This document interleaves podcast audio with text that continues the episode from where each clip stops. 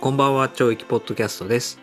この番組は、えー京都芸術大学通信制大学院教育プログラム後藤茂雄ラボの卒業生在校生による勉強会を配信する試みで始めた、えーポッドキャストです。えーアートに触れるように、アートを作るかのように物事に触れながら、えー思考を飛躍させていければと思ってやっている勉強会になります。えー僕は卒業生で1期生の北です。よろしくお願いします。と私は卒業生で2期生の西本です。よろしくお願いします。えー私は卒業生で2期生の石川です。よろしくお願いします。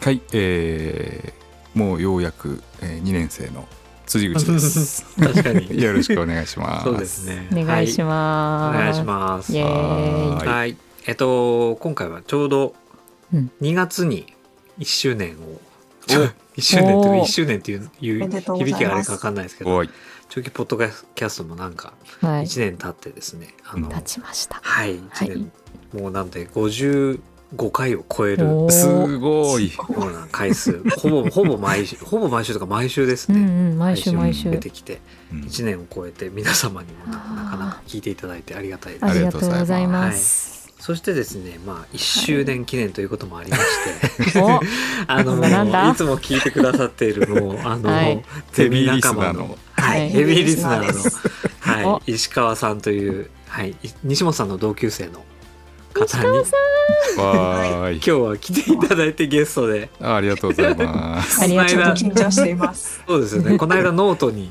あのポジョイキポッドキャストへのああ、熱い思いを、書いてくださった烈なラブレターを書かせていただきました。熱かったなそうぁ。です。で、前回のシリーズで、あの、愛についてのところで、集金賞のの話を僕にしてくれたのは、あそう、何を隠そう、この石川さんで。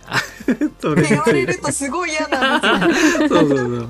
失敗したなと思って。いやいや、いいんです、いいんですよ。おかげで、あのう、ん、あの、いろいろ話すことができたんで。あ、うんそうですはいね。。うん面白かったですね。面白かったですね。はいうんということで、こ今回は石川さんに来ていただいて、まあ、はい。石川さんからちょっとテーマを投げ込んでもらって、えっ、と、今日は4人で、はい、話をしていこうかなと思っています。ははーい。じゃあ、テーマはじゃあ石川さんに教えて言ってもらおうかな。あ、私からでいいですか？はい、はい、ぜひぜひ。えーお願いします。はい。ちょっと、うんポッドキャストへのラブレターの内容にもなるんですけれど、はい。えっ、と、ここで変化するということについてお話できたらいいかなと思ってます。変化するということについてですね。するということですねう。ん、なるほど、なるほど。そう、する、うん、変化するがいいかな。変化するね。変化する変化。そのものではなく変化するね。わあ、難しいね。めんどくさいから。そう、基本的にここにね、うんここのね、3人みんなめんどくさいから。まあもうだって辻口さんはスリスリしてますよ。ニコニコしながら。ちょうだいちょうだいからスリしちゃった。スリスリしてますよ。手ももううん変化する。そうね変化。する。変化するですよ。うん。そうですね。うんちなみにあうの、んうん。ポッドキャストへの熱烈ラブレターの次は、実は私、ラジオ体操への熱烈ラブレターを読みました。それが実はもう変化の連続なんですよね。なるほど。面白い。ちょっとそれについてえちなみに具体的には？あのー、2週間前かな？から、うん本気のラジオ体操っていうのを始めたんですよ。待って待って、本気の。ラジオ体操。う。ん。これ本気のラジオ体操っていう名前なんですよ。あ、そうなあのえ、ーノーマルじゃないってこと？えっと秋星っていう、うん。えっと今私香川県に住んでるんですけれど、その香川県で活動されてる、うん。えっとまあ、パーソナルトレーニングとか子どもへの運動教室とかをされてる先生方が、うん。オンラインで無料で配信しているサービスで、うんうん毎朝6時15分にうんから15分間ラジオ体操とストレッチとかをするっていううん大人が集まってなるほど。でうんそのラジオ体操がうん本当に本気なんですよ。うーん。てなんてんてんてんてんてんってやつじゃないってことあのいや普通のあの普通の私たちが今までやってきたラジオ体操なんですけど、うん。なんていうんだろうなきちんと教えてくれるんです。ねえっとね多分ねうん。適当にやってたと思うんですよラジオやってた、やってた。う。ん。違うんで、てれんてれんてれんてんやってた。そうなんかダラダラしてたと思うんですけどじゃなくてあの理学療法士の先生方が手はちゃんとここに置いたらこうなるんだよとかちゃんと解説してくれながらうん。する本気のラジオ体操なんですよ。それを2週間ほどそうするとな今やってますそうするとそれによって変化をするってこと？それともそれを始めることが変化する変化するってこと？いや始めたことによって変化したことを書きました。ね。なるほどね。ちゃんと読んでみよう、はいってことはえっとじゃあ石川さんのそのノートに関してはうん。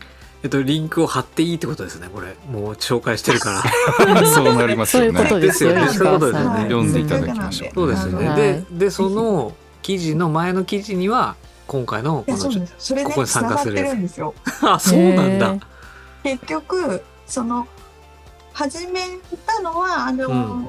ポッドキャストへのラブレター書いた後なんですけど、ううん。ん結局その前からずっとこういろいろ自分の中で考える、このポうんッドキャストを聞いてる中で考えていく中でうん。変わってきたこととか変化してきたことを感じていた。延長にそこにたどり着いてさらにそこのへの理解が深まったというか、なるほどなるほど。まあ面白い。じゃあもう三部作ってことなんですねもう 三部作になるのかな？えだって序章が。あって 中間があっいやまだて続く。まだ続く。あなるほど。なるほどね。まだまだ途中段階まだ途中。今現段階においては三部作だけどうん。ちょっと増えるかもしれない。あれなんですよ。そのサあービス現地物語みたいななもんだな。マトリックスマトリックスマトリックス物語。あマトリックス。マトリックス。そのラジオ体操が多分11月とか12月から始まった活動なんですけど、実はその頃にも1回参加しててうん。続かなかったんですよね。おへー。そう。1回やったけどなんかうんって思って終わってたのが 今回、はいなんかね多分自分がね受け入れる準備が整ってたんでしょうね。なるほど。なるほどなるほど続いたんですよ。面白い。へー。続いたらいろんなことが変わってえー。楽しいんですよ。ああいいね。なるほどね。いやあのこれ実は私石川さんのノート実は読んでてあの本当にいろんなことが変わったんだなっていうのが分かるので、うん。なんかぜひぜひあの多分このノートを見たらうん。ラジオ体操を本気のラジオ体操に参加してみたくなる人がまあ出るだろうなってちょっと心の中で思ったのでい。いやあのぜひ。石川さんのはいテキストってそこがいいよね。そうそう。あのねえ？熱いのよそう。そう熱い熱い熱い。パッションなんですそうそうよ石川さんって。論文の時もそうだったじゃない、そう。ストリートアートに対する、ストリートアート要するにうん。絵画とかが空間にどう影響するかっていう論文を書いてて、まあ、ど要するにそれこそどうやって変化するかその場がみたいな絵があることによってみたいなんで、うん。でアーティストの紹介を書いてるんだけどそれ読むとそのアーティストのこと好きになるのよ。うん。へー。ね嬉しい。そう。すっごい熱い文章を書くから、そうそうそう。そう。そう。なんかね思いついたことを吐き出す場所になっててだから今いい感じに載ってるんですけど、うん。実はその、えっと今回のポッドキャストへのラブレターを書かせてもらう前に東京行ったじゃないですか、うん。私東はい京で、はいはいはい。はい。うんあの北さんと西本さんお会いした時っていうのは、多分変化する前なるほど。なんですよね。この1か月ぐらいの話じゃないですか。で帰あの時にもうん。なんかこう、テンションは高かったんですけど、うん。なんかね、すっきりしない感じもあったんですよ。うん。すごい覚えてるのがあの時に北さんに会った時に、うん。うん。ねあのー同期の方がギャラリー始めてたりとか、うん。西本さんがこう、うん。展示してたりとか、うん。北さんが博士取られたりとかってして、うもうすごいみんなすごいみたいなことを私が言ってたら、うん。いや石川さん一番変わってるじゃんみたいなことを言ってもらったんはいはいはいですよそうね卒業のタイミングで変わってるからね。うんただ、え、え、何言ってるのか分かんないと思って。え、何私何も変わってない。私何も変わってないとか成し遂げてないし、みたいな。うん。風にあの時普通に思って。うん。で、それが気になって、なんかずっと考えてたんです。うんで、西本さんの勉強会はいはいで話したりとかして、そうね。そう、ぐだぐだぐだね。そうだそうだ。いやまあいいんですよ。あの うちの勉強会はもう深夜枠みたいなもんなんで。あのいやわかる知ってるうちに、そうはいこの間西本さんにはちょっとお話ししたんですけど、はいはいはい。あの私が私本当に修論を書くときに苦しみ抜いて修論を書いて多う分うん。ん後藤ラボで一番ギリギリまで苦しんでた人間なんじゃないかなと自分で思ってるんですうけど、ん、確かに。あんなに鮮やかに苦しんだ人は今だとしてい鮮やない気がか？に苦しむ。かっこいいじゃん。わかりやすく鮮やかに苦しんでませんでした、石川さんって。そうそうえもう本当にしんどかったです。うん。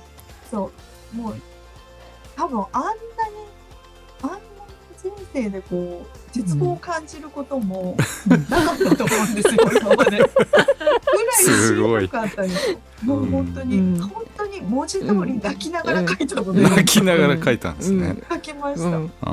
でもそうそうですね。その論文を書き上げれる時っていうのが変わったのが11月だったんですよ。うんうん。うん提出しなきゃいけない年の11月にうんうん。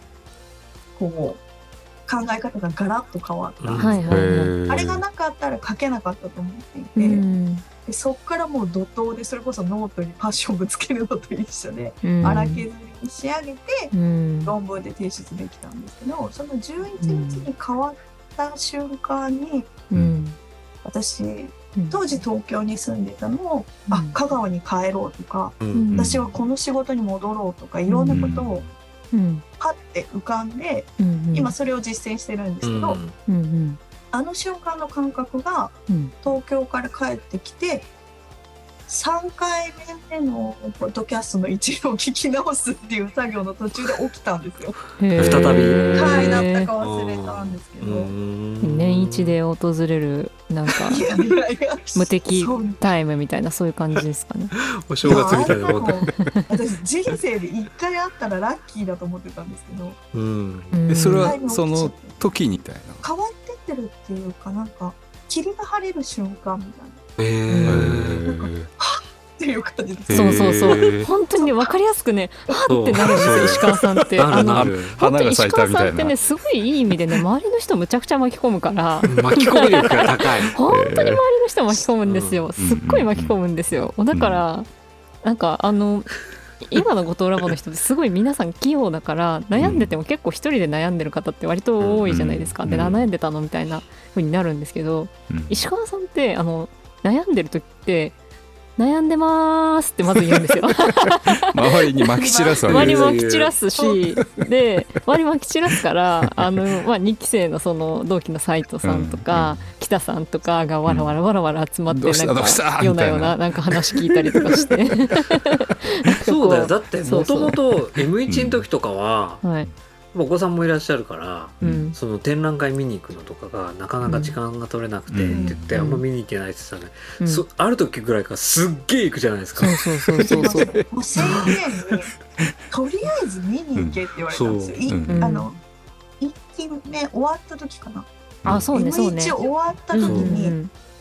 行けなさいって言われたんですよ。そうそうそう。行ける時にねって言って。そう。M1 う。んそうそうそその時に北さんにどこ行ったらいいですか？って聞いて、う、うん。なんかいろいろ教えてもらって、うん。そこからとりあえず時間作ってまず行こうと思ってうん。行き始めたのは大きい変化ですよね。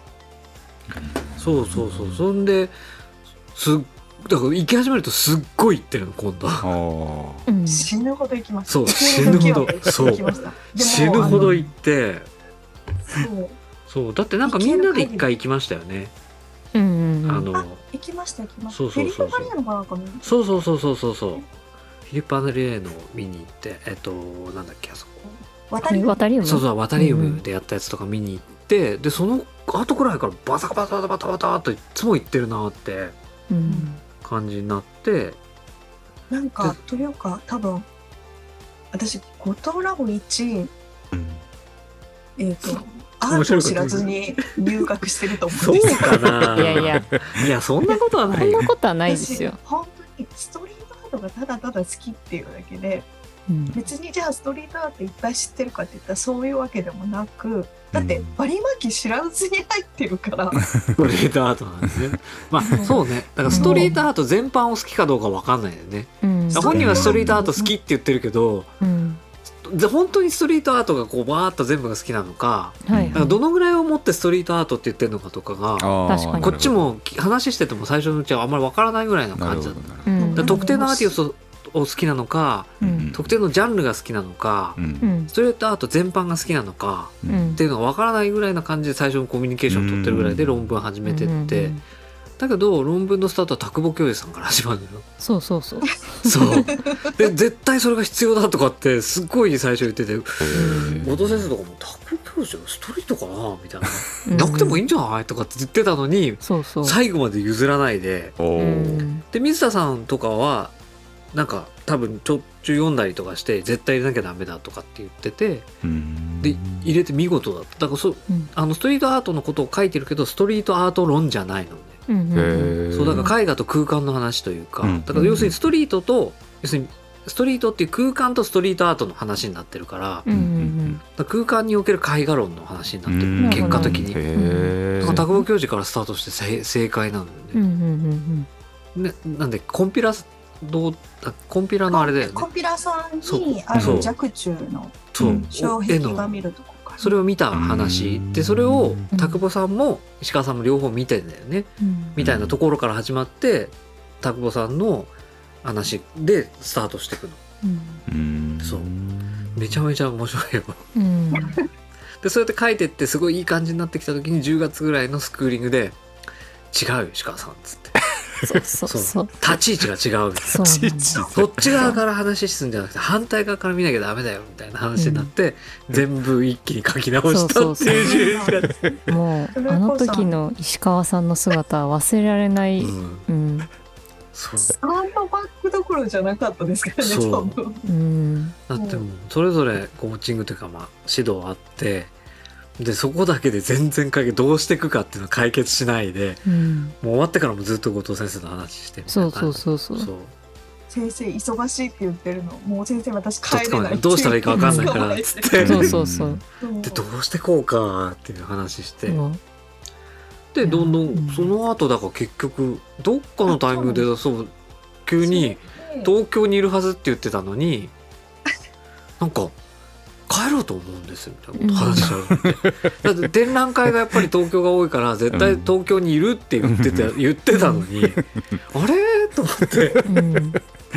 やっぱりなんかその中東京えすげえ変わってるけど何を何が石川さんをそんな決断させるんだろうっていう。ぐうでもね、良かったんですよ。人生が変わったから。もう。ああよかった。そうなのそれはねでも本当に文字通り人生を変えてってるもんね、うんうん帰人生ってって変わったし、感覚が変わったし、感覚が変わった？それどういう感じ？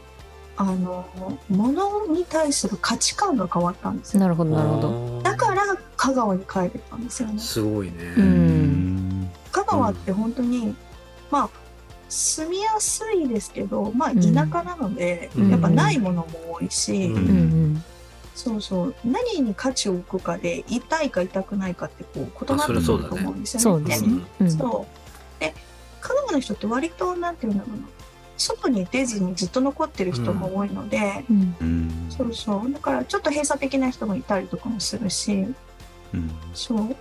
ちょっと独独特ではないけれどこう気になしようと思えば周りの、まあ、田舎ならではのね。うん。周りの声が気になったりだとか、そういうこともあると思うんですけど、最初はそれが嫌で帰りたくなかったんですよね。うん。うん。うん。そうそうそうそう。ちょっとやっぱりこうちょっと変わり者っていうのは自覚もあるので。そうねそうね。そうね。ん。なんかそうね。もう今帰ったら何言われるか分かんないし嫌だってずっと思って変たんですけど、そうね。でも決断してから早かったよね。早い何にも気になるもう本当は決断してその卒業してすぐ帰りたかっうんたんですけど、うんまあ子供がまだその時年中さんでうんうん。1年残ってたのでそれだったらもう小学校上がるタイミングでうんと思っていて、そうなんです。それで1年残ってでもあの時の1年が実は結構しんどかったんですよ、うん。そう。そのことも実はノート書いてたんですけどなんかあれなんですけど。はい田舎に帰ること決めたのにちょっと以前の感覚に引き戻される、うん価値観に引っ張られてるうん。ような感じで子供のお受験とかちょっと挑戦してみたりだとか、うん。香川の。うん。うん。でいろいろあがいたんですけどなんかそれがやっぱこうモヤモヤしてて、うん。まあモヤモヤしたまま帰ってなんかずっとそのモヤモヤあったんですよね、うん。帰って。うん。帰ったことは良かったと思ってるし一歩は進めた感じするけど、うん。でもなんかうん。ちょっと変な焦りみたい。うんなるほどね。なそれがあ違うかもって思ったのがこの間なんですよ。なるほど。やっとー。再び剣を持ち始めましたか。よかったんだよ私これでみたいな。ここの話を聞いてるとさっきはい北さんが言ってくれた通り、うんあの自分が、えー、とその研究したストリートアートの時に論文に書いたようなこととこうつながるんですよね。あそうだよ私これが言いたかったんだよとかなるほど一人でずっと思ってたんうんですけど、でもなんかなんかでも、うん。今私人にそれ聞かれたらうまく答えれないかもみたいな。あうーん。なるほどね。あ。なるほど。なんかモヤモヤしてたんですけど、それがちょっと整理がついてくるというか、うん。あだから私これだったんだとか、うんだから私これなんだみたいなうん。ものをちょっとずつこうんうん。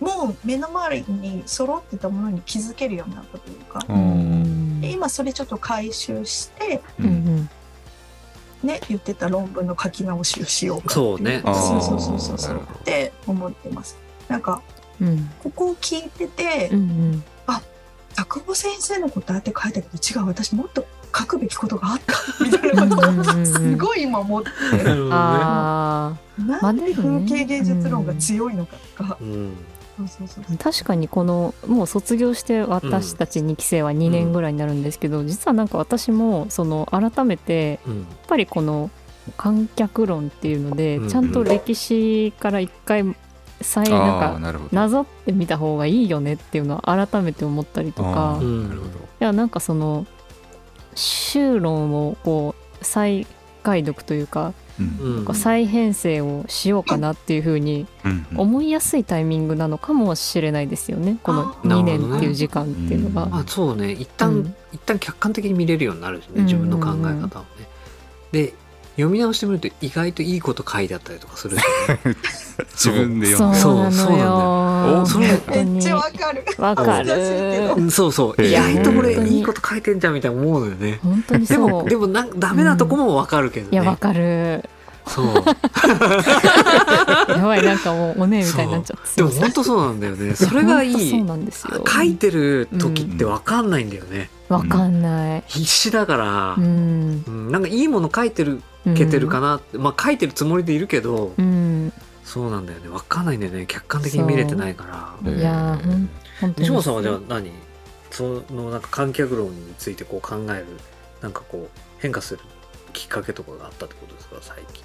なんかそのちょっとだいぶ前にそのうん北さんとなんかその、北さんにポッドキャストでなんか相談するみたいなフェーズなんか機会があったじゃないですか。作品制作そうそうそうそう、あの時にそのこう NHK の年末の「紅白歌合戦」を家で見てた時に、うん。最初にこうカメラにバーってこう満杯の観客席を映し出された時にすごいマジで泣きそうになったんですよ。それだけですごい泣きそうになっうんたんですけど結局その後もなんかじゃあジャニーズのカウントダウンラリアルバースでも今までみんなこうなんかなんだろうなこうどっかのところで中継中継中継でやってたのが、やっとみんなでドームでお客さん入れてやってますみたいなの見たら、やっぱなんかわかんないけどすごい嬉しいみたいなのすごい感じてやっぱそのなんかわかんないけど嬉しいとかうん。泣けるって思った時にうん。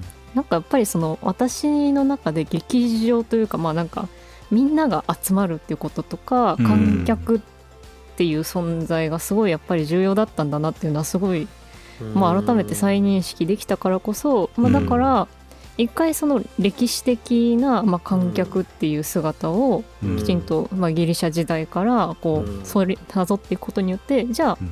この後のまあまあポストオーディエンスとはじゃあ何なのかみたいなことにうん。一回はつなげられるよねっていうふうにも思いましたしじゃあこれからじゃあスリランカに行く時にうん。じゃあそのスリランカの事象と比べるためにはまずその日本で調べられるうちのその観客の変動を知っておいた方が明らかにいい比較研究にはなるのでうん。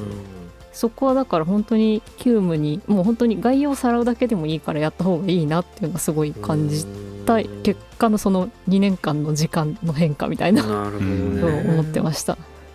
面白い。やっぱでもちゃんとあれなんだね。やっぱりオリジンというかさこのなんか、うん。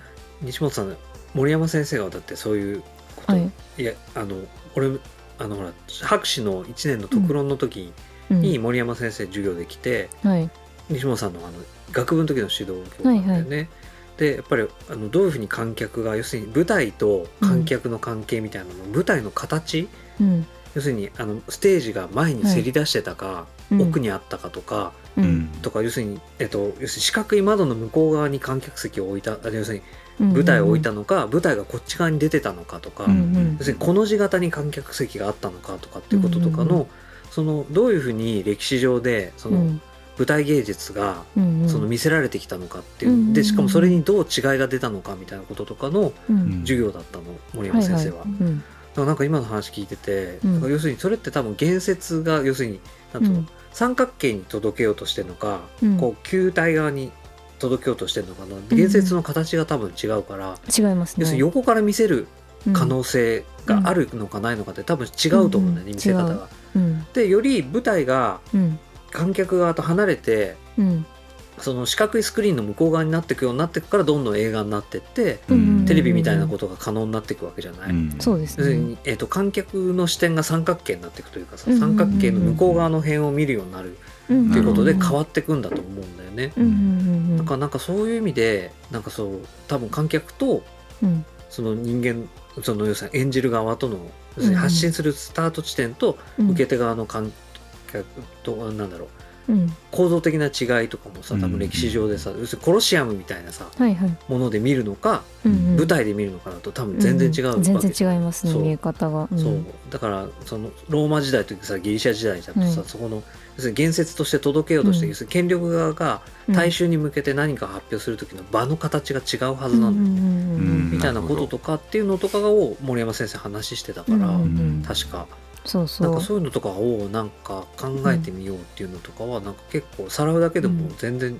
面白いと思うよね。やそうですね。本当にうん。本当に、まあ学部自体本当にお世話になってる先生なので、うん。さらっとまあ学習はしてるはずなんですけど、でもじゃあ改めて思い出してみたいこととか、逆に言うと、まあ劇場っていう形じゃなかったとしても例えばパリのフランス革命だったりとか、そういいう観客という、まあ、うん。群衆の動きみたいなものがあるわけで、じゃあそれが例えばパリのその同じ18世紀で言ったら、パリオペラ座の劇場の文化とうん。うんうんパリの、えー、とフランス革命での文化っていうのは全く違うけれど同じその観客だったりが作り出してる現象でもあるわけで、そういうのをねそうそうそうなんか比較してみてもいいよねとか、うん。まあ、じゃあそのフランス革命から発生した文脈の観客っていうのもあるわけで、だからだからその自分が見るべき大衆というか観客っていうのがちゃんと明確になったからこそ、劇場だけじゃなくてそういううん。大衆とか、まあ、いわゆなる。まあえっ、とまあそういうなんて言うんだろうな革命だったりとかうん。その参加者だね。参加し参加するみたいなことの文脈ではじゃあどういうのが歴史的にあったのかなっていうのを改めてじゃあさらおうっていうふうに 思えたそうだよの、ね。明確に思えたので。権力をひっくり返しちゃったっていう意味で言えば、そうそうそうね、フランス革命とじゃあうんトランプの大統領の選挙がどう違ったのかそうとかね。で多分それに関わるメディアとか人々がどういうふうにこう右から左に流れたのかとかっていうのはだいぶ違うはずだもんね。時代によっても違うし、うん。はい、そして運よくスリランカはデフォルトになったっていう。イエーみたいな。素晴らしい、運良くなのか悪くなのか。これはちょっとまああのあれなんですけれど賛否両論分かれると思うんですけどなんかそういう革命みたいな点で言うとすごいまた多分面白い出来事がうん。まあ起こってる国でもあるので、ううん。ん、そうだようね、ん、確かにそうだわ。面白いね。キレキレですね。キレキレですねなんいやかもうなんかあれですね。今日実はあのリスナーさんとお話ししまして。それですげえテンションすごいテンションが上がってるからなるんですよ。はい。そうかそうか。今もうさっきスタート切ったわけじゃなくてもう今日ずっとそういう感じだったんで。ねもうあの結構あの割と今日割とその予定がいいくつか入ってて、それを刻むこう トントンなんかこなしていく感じのテンションで今言ってるんですけど、うん。その実はえっ、となんかたまにこのポッドキャストでも紹介したと思うんですけど、うん。マジカル、ラジカル発行クラブっていううんポッドキャストがありまして、うん。そのコットンさんっていうねあの人とちょっとお会いして すごいよね。4時間ぐらい喋り倒した。コットンさんよ4時間4 4時間。時間。4時間喋り倒すっていう、はい。そういうことをしてきました。うんもうねエンジンがちゃんともう 熱入った状態だから。ねしっかり入ってます。もういやす5ごいわ。分ぐらい喋って。ううんんそうよね。だってはい。ここのとこすごい精力的だよねそういう意味では。いやー展覧会もうまくいってるしね。うん。いやーもうおかげさまでもう皆様のおかげでございます。本当うに、ん。であの嬉しいことにうん。また展覧会にもあのリスナーの方もいらっしゃって。そうだようね。んはい。すごいよね